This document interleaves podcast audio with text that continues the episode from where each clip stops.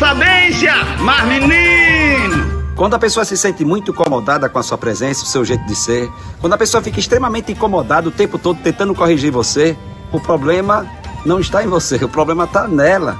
Não fique o tempo todo agoniado tentando fazer tudo para agradar o mundo inteiro, agradar as pessoas, senão você enlouquece. Porque um pede para fazer chuva e o outro pede para fazer sol.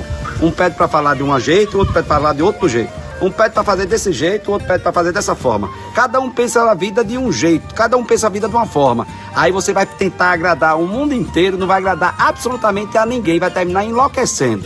Então não se preocupe se está incomodando demais muita gente. Não se preocupe se está incomodando demais algumas pessoas que se sentem chateadas, agoniadas com o seu jeito de ser.